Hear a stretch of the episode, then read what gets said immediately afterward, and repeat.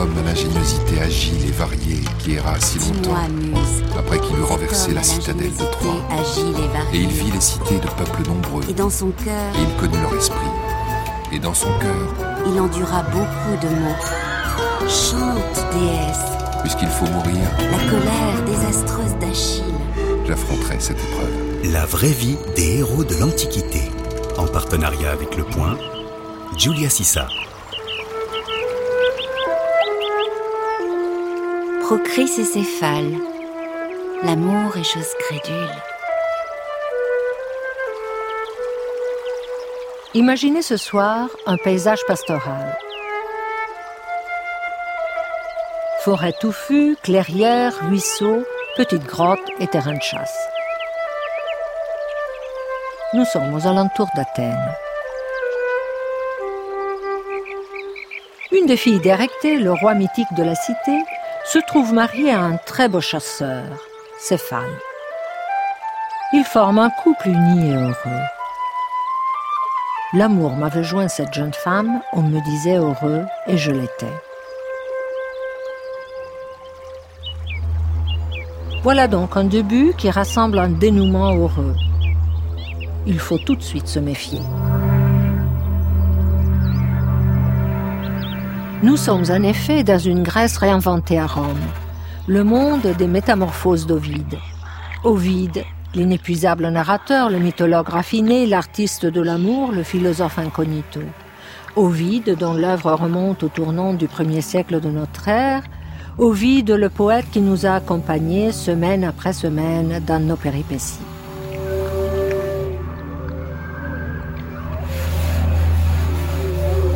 Nous sommes de surcroît dans un univers fluide, changeant, incertain, tout s'écoule. Une vache pourrait être une jeune fille réincarnée dans une carcasse bovine. Un cerf pourrait être un jeune homme transformé en une proie craintive et appétissante aux yeux de ses chiens affamés. Une fleur pourrait saigner, un rocher ne cesse de pleurer, les étoiles ont vécu des vies humaines. Qui sait? Tout risque d'être autre chose ou pire, quelqu'un d'autre. Tout est peut-être un hybride.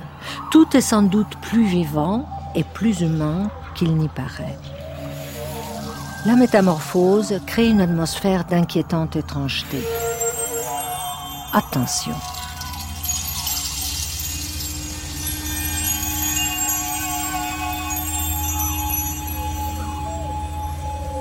Céphale, donc, se souvient. Ce jeune homme est un héros moins flamboyant que d'autres, il ne fait pas la guerre, il chasse. Les fauves qu'il rencontre sont plus inoffensifs que les adversaires d'Héraclès. Ses déplacements sont moins aventureux que les voyages d'Ulysse ou des Argonautes. Voilà qu'il raconte sa vie.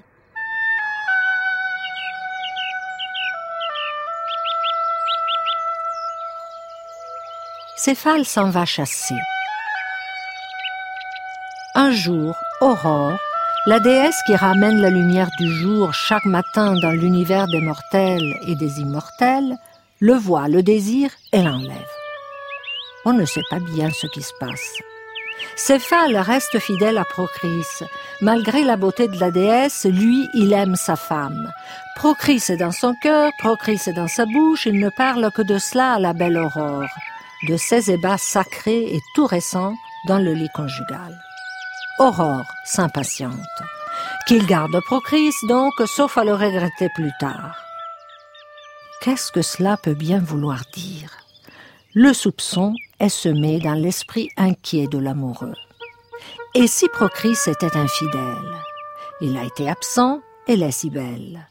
Et surtout, dit-il, nous les amoureux, nous avons peur de tout. Céphale réfléchit à ses craintes, à ce qu'il croit et ne veut pas croire. Il prend donc la décision regrettable d'inquiéter et de mettre à l'épreuve la fidélité de sa femme. Aurore lui prête secours en le métamorphosant en un autre jeune homme méconnaissable.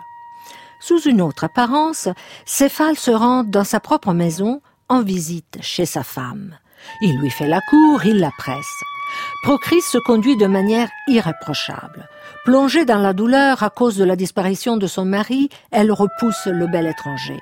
Ses plaisirs, dit-elle, elle les garde pour un seul. Jusqu'ici, on se dirait Ithaque, chez Pénélope, lorsqu'elle reçoit Ulysse déguisé en clochard à la maison. Mais Céphale n'est pas Ulysse. Il provoque sa femme. Allons-nous découvrir une variante de la tragédie à l'hémoglobine qui emporta la maison des Atrides, le triste trio de Clytemnestre, Trégiste et Agamemnon? Est-ce que Procris va finir par céder sous la pression? Car ce prétendant insiste. Il veut aller jusqu'au bout de ses soupçons.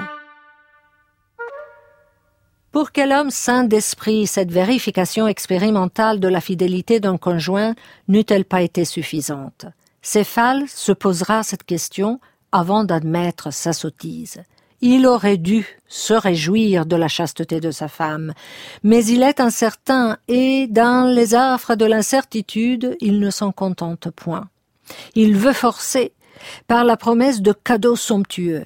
Il fait tellement monter l'enchère que Procris commence à avoir quelques doutes. Après tout, pourquoi pas? Alors Céphale explose, révèle son identité et accable la malheureuse de reproches. Procris s'enfuit. Le couple est détruit, mais il se reforme. Plus unis que jamais, ils s'aiment dans le bonheur. Même flamme érotique, mais aussi un grand amour d'amitié et de tendres soucis réciproques. La vie recommence et nous recommençons.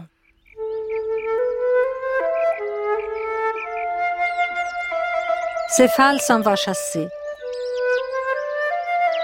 Il fait chaud, très très très chaud. Le jeune homme aime bien les brises qui viennent le rafraîchir. Dans la solitude de la forêt, il s'amuse à parler tout seul, ou plutôt à lancer des appels à ce vent léger, cet air, aura en latin, dont il apprécie les caresses. Il chante Aura, viens ici, Aura, quelle grande volupté tu as pour moi.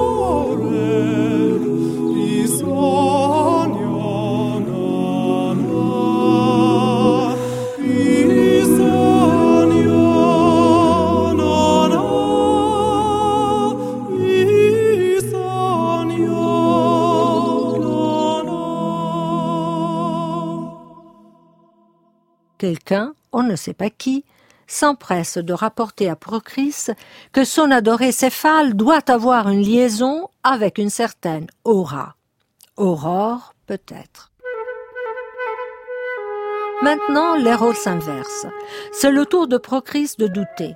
Elle s'évanouit de douleur, se dit la victime d'un destin injuste, se plaint de l'infidélité, craint un crime qui n'existe pas, elle redoute un non sans corps et elle souffre la malheureuse comme d'une véritable rivale. Elle doute, elle doute, tout en espérant qu'on lui ment. Elle refuse de prêter foi à la médisance et ne va pas condamner les crimes de son mari, à moins, dit-elle, de les voir elle-même. C'est toujours Céphale qui raconte tout cela et qui théorise l'amour est chose crédule. Et pourtant, comme Othello, comme Marcel Proust et comme Céphale lui-même, Procris ne rêve pas, n'imagine pas, ne va pas chercher ses soupçons. Elle n'était pas d'un naturel jaloux, dirait Shakespeare, qui connaissait bien cette histoire. Elle faisait extrêmement confiance à son mari, jusqu'à l'instant où une insinuation vient troubler sa tranquillité. Le problème n'est pas la fiabilité du partenaire dans ce cas, mais la plausibilité d'une révélation troublante. Sans y croire, et précisément dans l'espoir que ce ne soit pas vrai, Procris ira voir de ses propres yeux. Malheureuse. C'est exactement ce qu'il ne fallait pas faire. L'enquête, la vérification à tout prix, la mise à l'épreuve, la foi dans l'indice et dans l'autopsie ruinent l'amour. Procris doute et se débat à coup sûr. Elle suspend le jugement sur le oui-dire, mais elle compte aussi, et trop naïvement, sur le pouvoir révélateur de la vue. Comme d'autres personnages au destin funeste, par exemple Narcisse, capté par une image, le reflet de lui-même dans l'eau qu'il contemple jusqu'à mourir d'amour, Procris place trop de confiance dans ses propres yeux. Elle ira guetter Céphale, se cachera dans les buissons, fera du bruit et finira transpercée comme une proie de ses chasses.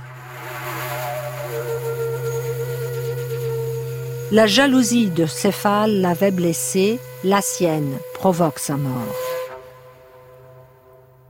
C'est vraiment un effet boomerang, car le javelot qui la tue c'est elle qui l'avait offert un cadeau à Céphale.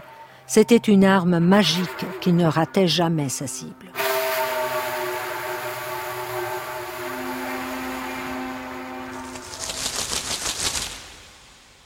Il y a toute une idée de l'amour qui émerge de ce récit.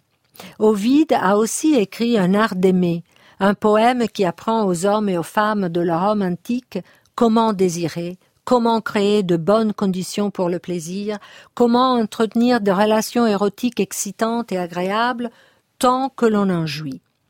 Le savoir-faire amoureux est une technique de modulation de la jouissance. Pas de violence, pas de hâte. Un baiser n'est pas une morsure.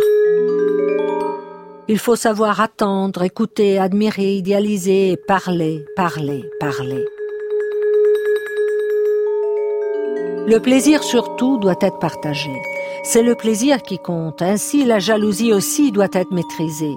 Il faut en jouer, car en rendant l'autre jaloux, on rallume des feux à demi éteints.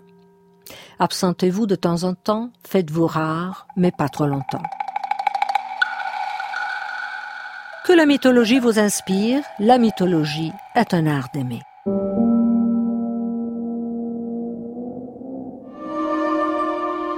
Ovide, le professeur de désir, nous parle. Lorsque tu pourras croire avec plus de confiance qu'elle peut te regretter, alors éloigne-toi pour que ton absence lui donne quelque inquiétude. Laisse-lui un peu de repos. Le champ qu'on laisse reposer rend avec usure la semence qu'on lui confie et une terre aride boit avec avidité les eaux du ciel. La droite Ulysse tourmenta Pénélope par son absence. Mais pour plus de sûreté, que ton éloignement ne se prolonge pas. Le temps affaiblit les regrets. L'amant qu'on ne voit plus est vite oublié. Un autre prend sa place.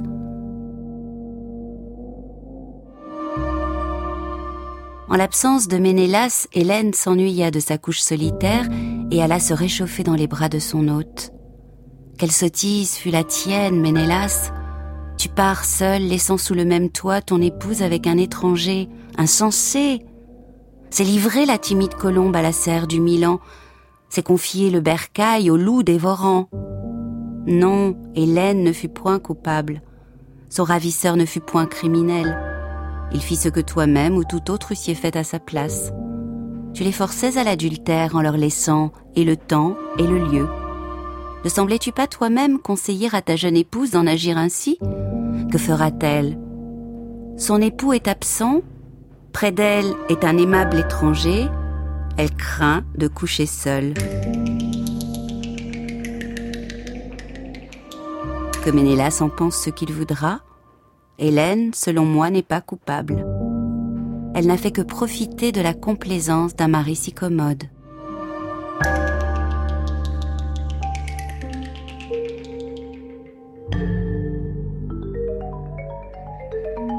Soyez donc aussi malin qu'Ulysse, n'émulez surtout pas la bêtise de Ménélas, mais évitez surtout de susciter la fureur. Être infidèle est un art. Ne jamais humilier, ne jamais mettre ses indélicatesses sous les yeux de l'autre, car rien n'est plus naturel que la jalousie. Et lorsqu'on badine avec l'amour, la tragédie guette les amoureux. L'art d'aimer offre précisément un antidote à la tragédie. Médée et Clytemnestre, on s'en doutera, sont au rendez-vous. Écoutons Ovide. Mais le féroce sanglier, dans sa plus grande furie, lorsque ses défenses foudroyantes font rouler au loin les rapides limiers, la lionne, lorsqu'elle présente sa mamelle au petit qu'elle allait, la vipère que le voyageur a foulée d'un pied distrait, sont moins à craindre que la femme qui a surpris une rivale dans le lit de son époux. Sa fureur se peint sur sa figure. Le fer, la flamme, tout lui est bon. Oubliant toute retenue, elle court, pareille à la bacchante agitée par le dieu d'Aoni. La barbare Médée vengea sur ses propres enfants le crime de Jason et la violation de la foi conjugale. Ainsi se rompent les unions les mieux assorties, les liens les plus solides un amant prudent doit craindre d'exciter ses jalouses fureurs. Ce n'est pas que sans sœur rigide je veuille te condamner à n'avoir qu'une maîtresse, m'en préserve les dieux. Une femme mariée peut à peine tenir un semblable engagement. Donne-toi de l'amusement, mais couvre d'un voile modeste tes tendres larcins. Il faut se garder d'en tirer vanité. Ne fais point à une femme un présent qu'une autre puisse reconnaître change l'heure et le lieu de vos rendez-vous de peur qu'une d'elles ne te surprenne dans une retraite dont elle connaît le mystère. Quand tu écriras, relise avec soin tes épîtres avant de les envoyer. Bien des femmes lisent dans une lettre plus qu'on ne leur dit. Vénus blessée prend justement les armes, rend trait pour trait à l'agresseur, et lui fait éprouver à son tour le mal qu'il a causé. Tant qu'Agamemnon se contenta de son épouse, elle fut chaste. L'infidélité de son mari la rendit coupable. Elle avait appris au Briséis l'enlèvement qui causa tes chagrins, et par quel honteux retard se prolongeait la guerre. Tout cela, cependant, elle ne l'avait su que par ouï dire. Mais elle avait vu de ses propres yeux la fille de Priam. Elle avait vu le vainqueur, ô honte, devenu l'esclave de sa captive. Dès lors, la fille de Tindar ouvrit à Égiste et son cœur et son lit, et se vengea par un crime du crime de son époux. Agamemnon commit une erreur capitale, non pas en trompant Clytemnestre, mais en ramenant la jeune Cassandre à la maison. Jason, étalant son nouveau mariage devant Médée en larmes. Pitié, n'en parlons pas, le prototype de l'amant vulgaire. En parfaite consonance avec l'art d'aimer, l'histoire de Céphale et Procris dessine une philosophie érotique. Il faut apprendre à tolérer le doute et à soutenir dans la suspension du jugement, car la perception est trompeuse. L'art de jalouser tient à cela. Il est préférable de ne pas tout montrer et de ne pas tout savoir. Il faut cultiver un flou artistique et par la discrétion le rendre possible chez l'autre. D'une part, Ovide recommande de ne pas mettre une infidélité sous les yeux de sa maîtresse. C'est tragique, avons-nous dit. D'autre part, il va jusqu'à conseiller à un amoureux, qui a peut-être aperçu son ami à l'intérieur de la maison, alors qu'on lui fait dire qu'elle était partie, considère qu'elle est sortie et que ce que tu vois est faux. Fais confiance à la servante, pas à tes yeux. Ce sont tes yeux qui doivent avoir fait erreur. L'incertitude est précieuse. Le mieux est de ne rien savoir du tout. Il ne faut surtout pas s'évertuer à tirer tout ça au clair. L'amour est sceptique. Ovide théorise le clair-obscur. L'art exige qu'on renonce à tout mettre en pleine lumière, à la fois métaphoriquement et physiquement. On doit respecter l'imprécision et l'ambiguïté de certaines situations, particulièrement lorsque la découverte de l'infidélité est en jeu. N'insiste pas auprès de la servante, ne touche pas aux tablettes.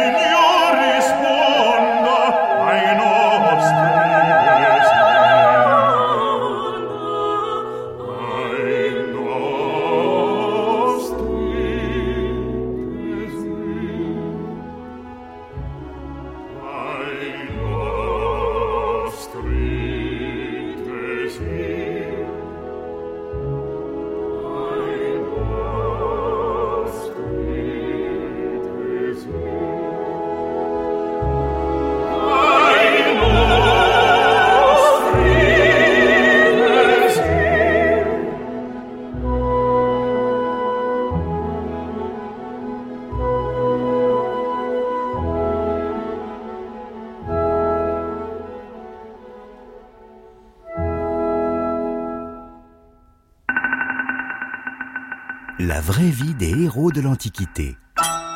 Giulia Sissa sur France Inter. Revenons à Procris et Céphale. La rumeur sur Aura était fausse. Mais après tout, dans les bosquets de la poésie pastorale, chasseurs, bergers et nymphes ne font que cela, l'amour. Ce ne serait pas la première fois, tout lecteur du poème le sait bien. C'est dans un contexte de vraisemblance que Procris, comme Othello, exige une preuve oculaire. Sceptique, mais pas assez pour en rester là, Procris veut aller jusqu'au bout et tirer tout au clair. Et la tragédie du scepticisme se met en route. En tâchant de tester une parole douteuse par la vue, la jeune femme se rend invisible, mais en bougeant, elle produit accidentellement des sons ambigus que Céphale comprendra mal. Les sens produisent des illusions catastrophiques, justement quand on en fait trop, pour mettre tout en pleine lumière. Ainsi, dans l'art d'aimer, le précepteur de l'amour met en garde les femmes romaines.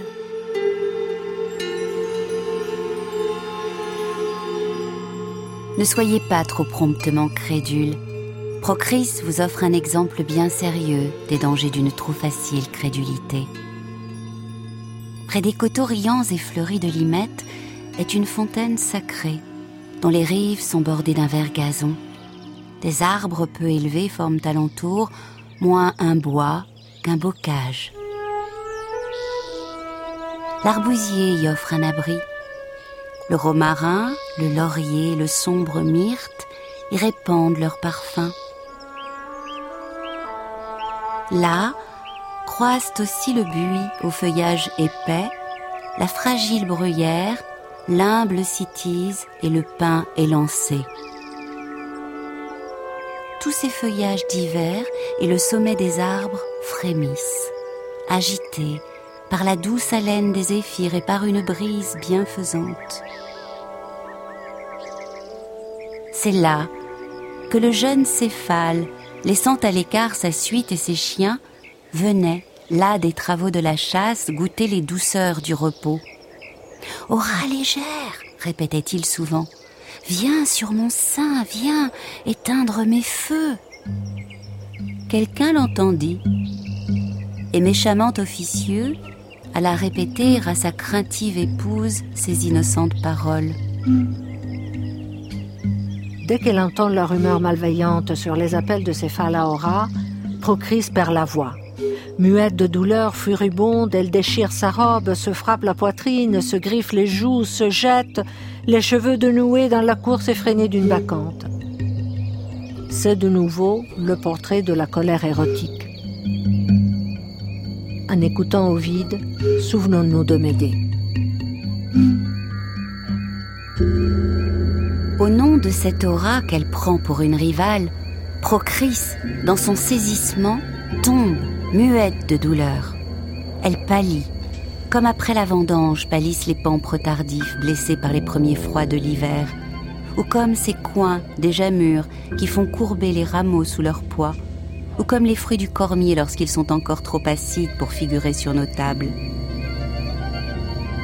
Dès qu'elle a repris ses sens, elle déchire les légers vêtements qui couvrent son sein, et ses ongles ensanglantent son visage, puis soudain, furieuse et les cheveux épars, elle s'élance à travers les campagnes comme une bacchante en délire. Arrivée près du lieu fatal, elle laisse dans le vallon ses compagnes et sans faire entendre le bruit de ses pas, elle pénètre hardiment dans la forêt.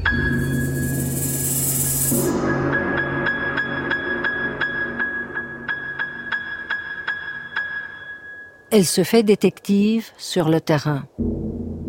Quel est ton dessein, insensé Procris, en te cachant ainsi? Quelle imprudente ardeur anime ton esprit égaré? Tu crois sans doute voir arriver cette aura, cette rivale inconnue? Tu penses que tes yeux vont être témoins de l'outrage qui t'est fait? Tantôt tu te repens de ta démarche car tu ne voudrais pas surprendre les coupables. Tantôt tu t'en applaudis L'amour livre ton cœur aux plus cruelles incertitudes. Tout excuse ta crédulité. Le lieu, le nom, le délateur, et ce fatal penchant qu'ont tous les amants à croire ce qu'ils redoutent. Dès qu'elle vit l'herbe foulée, marquée d'une empreinte récente, des battements redoublés agitèrent son cœur ému. Déjà, le soleil, à son midi, avait raccourci les ombres et voyait à une égale distance l'Orient et l'Occident. Lorsque le fils du dieu de Silène, Céphale, revint à la forêt et apaisa dans l'eau d'une source la chaleur qui le brûlait. Caché près de lui, Procris s'inquiète, l'épie. Elle le voit s'étendre sur l'herbe accoutumée. Elle l'entend s'écrier Venez, doux Zéphyr, viens, brise légère.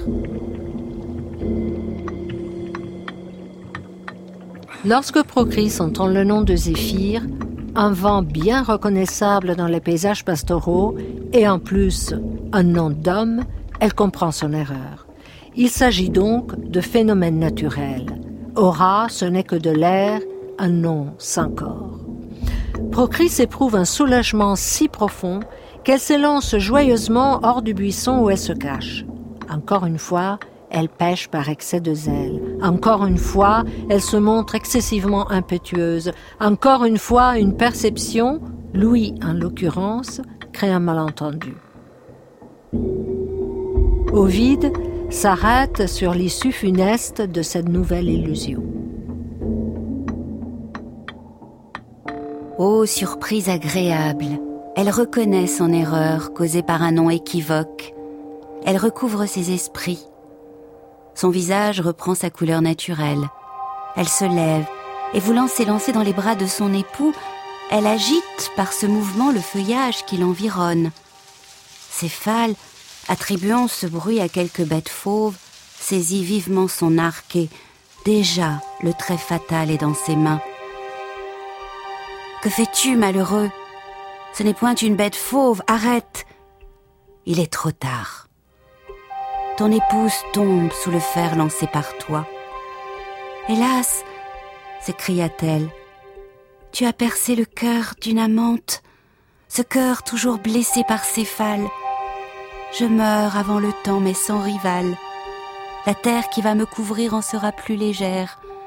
Déjà, cette aura qui causa mon erreur emporte mon âme dans les airs. Ah, je meurs. Que du moins ta main chérie me ferme les yeux. Céphale, désolé, soutient dans ses bras sa maîtresse expirante et arrose de larmes sa cruelle blessure. Enfin, l'âme de l'imprudente Procris s'échappe par degrés de son sein, et Céphale, les lèvres collées sur ses lèvres, recueille son dernier soupir.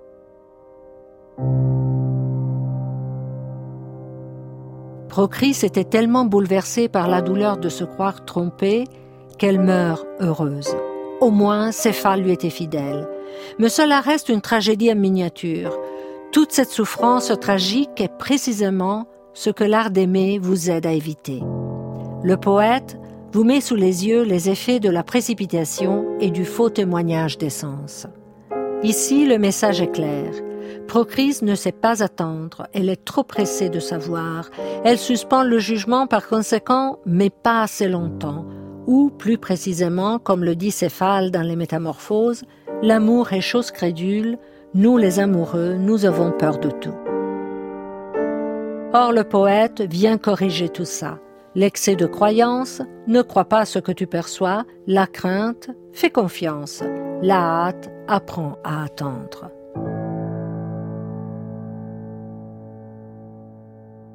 Cette histoire a un dénouement romantique mais avant de nous congédier des deux amoureux, faisons un petit détour auprès d'un autre de nos auteurs préférés. Le pseudo-Apollodore, cet érudit mythographe qui a vécu probablement au deuxième siècle de notre ère. Nous découvrons dans sa bibliothèque qu'Éos, le nom grec de l'aurore, tomba amoureuse de Céphale, l'enleva et fit l'amour avec lui en Syrie. La fidélité du jeune homme était donc toute relative. D'ailleurs, Ovide aussi, dans les Héroïdes, nous dit que Céphale était fameux dans les forêts et sa main avait jonché de bêtes l'herbe qui les tapisse. Il sut cependant se prêter à l'amour de l'aurore pour le visiter. La belle déesse quittait son vieil époux. Et Procris. Voici donc une version de sa biographie qui s'accorde mal avec un dévouement conjugal impeccable. Contre une couronne d'or, Procris coucha avec Téléon. Mais Céphale la surprit et sa femme se réfugia auprès de Minos. Minos tomba amoureux d'elle et chercha à la séduire. Mais quelle qu'elle fût, la femme qui couchait avec Minos courait à sa perte. Car Pasiphae, comme Minos avait toujours de nombreuses maîtresses, lui avait jeté un sort. Et chaque fois qu'il approchait une femme autre que son épouse, Minos éjaculait dans son ventre des bêtes venimeuses et la malheureuse mourait. Minos possédait un chien très rapide et un javelot qui ne manquait jamais sa cible. Il les donna à Procris, et la femme coucha avec lui. Mais auparavant, elle avait fait boire à Minos un filtre préparé par Circé, à base d'une racine particulière qui empêchait tout dommage venant de lui. Craignant néanmoins la vengeance de Pasiphae, Procris partit pour Athènes et se réconcilia avec Céphale, et avec lui participa à une chasse car c'était une chasseresse avertie. Procris suivit son époux parmi les buissons, et Céphale, sans savoir qu'il s'agissait de sa femme, lança son javelot, l'atteignit et la tua. Jugé à l'aéropage, Céphale fut condamné à un exil perpétuel.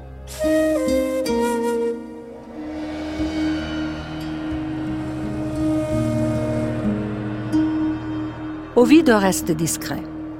Il nous offre plutôt une philosophie pratique animée par les héroïnes et les héros d'un univers prodigieux et pourtant si précieux dans notre propre vie.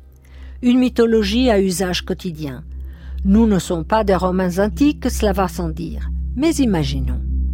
Cette philosophie de l'amour, où défilent tant de personnages que nous avons rencontrés au fil des semaines, Agamemnon, Clytemnestre, Régis, Ulysse, Pénélope, Hélène, Ménélas et bien entendu Médée et Jason, est tout à fait intéressante.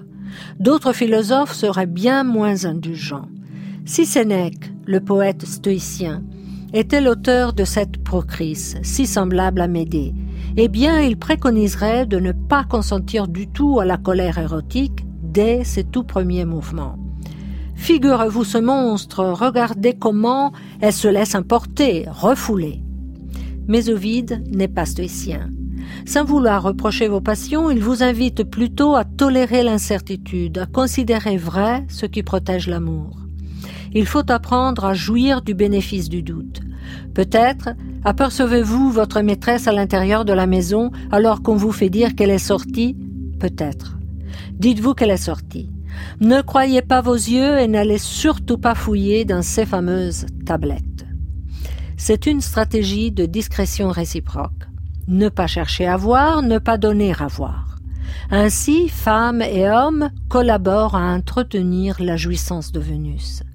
C'est un beau programme, réaliste, astucieux et ironique. C'est aussi bien évidemment très difficile. Si tout le monde avait appris l'art d'aimer, Médée n'existerait pas et Jason non plus.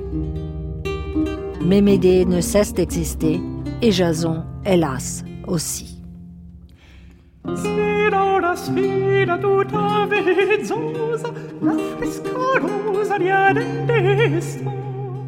La spieta amorosa di me smeraldi, d'estivi caldi di morno no. Abali, abali, e di venite, nel fegradete fiore di verità. Ora che si chiaro il vago affondo, dall'alto monte al mar se ne suoi dolci vezzi schiccan l'ocello ed al vocello fiorito sta una volta bello l'ombra accanto solsidia vantora vere pietà. Argando argando di ridenti scacciati venti di colore.